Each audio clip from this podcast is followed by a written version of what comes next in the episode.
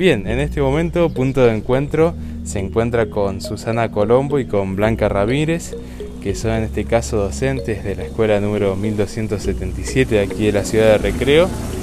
Y bueno, las quiero saludar y agradecer y darles la bienvenida en este 2021 a, a nuestro programa Punto de Encuentro. Así que, ¿cómo están? Muy bien, Fabricio, buenos días para vos y tu audiencia. Muchas gracias por la visita. Hola Fabricio, gracias por estar otra vez en nuestra casa, que es la Escuela 1277, y desearte muchas bendiciones para este nuevo comienzo tuyo también. Bueno, muchísimas gracias. Quisiera en este caso eh, tener su, apreciación en el, en el campo laboral, en el caso de ustedes como docentes, de cómo han vivenciado este año que pasó, este 2020, en este año de, pandemia y la, gran labor que ha tenido la docencia con este cambio tan abrupto. Sí, eh, fue todo un trabajo eh, muy, muy distinto al que estábamos acostumbrados, que es la presencialidad. Eh, hemos tenido que cambiar y transformar en parte nuestra enseñanza eh, debido a la, a la escasa posibilidad de, de, poder asistir, que fue en el primer momento fue eh, nula y recién en diciembre, el caso mío, que soy docente de séptimo, recién en diciembre tuvimos un encuentro de revinculación.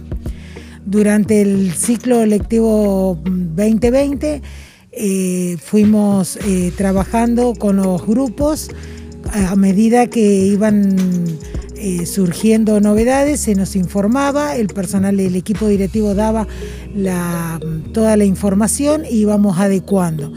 Tuvimos que hacer una adecuación curricular. ¿En qué consiste la adecuación curricular?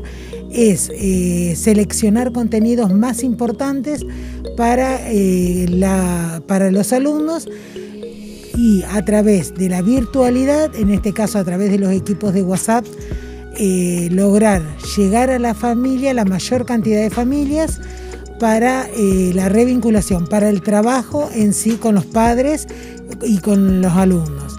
Muchas veces se veía dificultado porque, o sea, las dificultades que aparecen son dificultades normales, que es falta de, conexión, muchas veces la falta de internet, eh, porque los grupos al estar, al haber alumnos del campo, ahí era lo que se, muchas veces se ponían más en compromiso ese acercamiento con el alumno. En mi caso particular, eh, yo soy docente de séptimo grado y de sexto. el, año 2020 tuve dos sextos y un séptimo. Yo soy docente del área matemática y mi responsabilidad yo la centraba, o sea, en la selección de contenido que había hecho y en tratar de llegar y en tratar de dar las explicaciones para que la mayor cantidad de alumnos pudieran recibir las actividades y al hacer, eh, al entregar para su corrección, yo hacía una devolución individualizada con ellos. Eh, con respecto a la, a la revinculación, yo la hice en el mes de diciembre. Eh, tuvimos una revinculación de séptimo grado que consistía en actividades más bien lúdicas para poder eh, lograr ya un acercamiento. Y ahora, a partir del viernes 19 de febrero, los alumnos volvieron en burbujas a trabajar a la escuela. Bien, Susana. Ahora también eh, nos gustaría que Blanca también nos pueda compartir su, experiencia desde su punto de vista. Eh, sí, mira, yo soy docente del primer ciclo.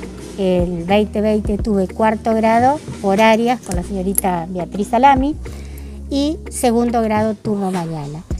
Eh, lo mismo que hizo Susana tendríamos que haber hecho nosotros. Los viernes nos dedicábamos a capacitarnos junto con el equipo directivo. No fue fácil para nada, ni para los chicos, ni para los padres, ni para los docentes. Pero una vez más la escuela pública dijo acá estamos y hicimos de un día para el otro prácticamente todo lo que estuvo a nuestro alcance y más, porque trabajábamos muchas horas fuera de horario, porque comprendemos que los papás por ahí podían tener conexión a cierto horario que no nos correspondía o un día fin de semana y siempre le dijimos presente, porque amamos lo que hacemos y porque deseamos que nuestros alumnos salgan preparados para la vida, para el trabajo, para lo que ellos desean estudiar. Eh, este año eh, yo estoy en primer grado, eh, estoy todavía con los otros chicos de segundo y cuarto, que tienen que terminar las actividades que habíamos dado para después hacer su corrección y hablar con los maestros que los van a recibir el año siguiente. No fue fácil, como te decía, pero no es imposible. ¿Tuvimos que cambiar? Sí, muchísimas cosas. Igual ahora. Vamos a recibirlos por burbuja, vamos a trabajar en burbuja, tenemos que hacerle entender que el barbijo se usa bien y se me corre, continuamente tenemos que estar vigilando eso, eh, que no podemos abrazarnos, que es lo más triste para los maestros, es el darnos el abrazo, el beso que estaban esperando y estamos esperando, pero no podemos hacerlo hasta que venzamos esta bendita pandemia y entre todos salir y dar lo mejor de nuevo. Y ahora también para finalizar, eh, me interesaría tener su mirada en base a esto que, nos han comentado, también relacionado con el tema de, este progresivo regreso a, lo que son las instituciones, a los edificios como tal, con relacionado con el tema de la, modalidad de burbuja. ¿Cuál es eh, su proyección, su mirada en este año donde todavía la pandemia ha seguido su curso y sigue su curso, mejor dicho? Eh, yo desde mi punto de vista de docente eh, estoy muy conforme con volver a la presencialidad porque el trabajo que el docente hace con el alumno, en el aula no se va a comparar nunca, no tiene comparación con el trabajo que uno puede hacer desde la virtualidad.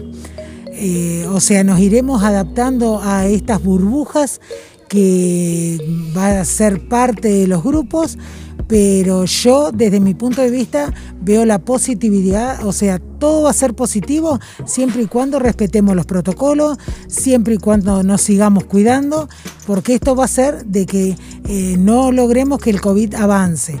Si logramos eso, seguramente vamos a poder trabajar todo el año en burbujas, pero trabajaremos con, con el chico en el aula y siempre la mejor de las predisposiciones como docente desde mi parte y desde todo el, grupo de docentes de la Escuela 1277 en brindar lo mejor para los chicos.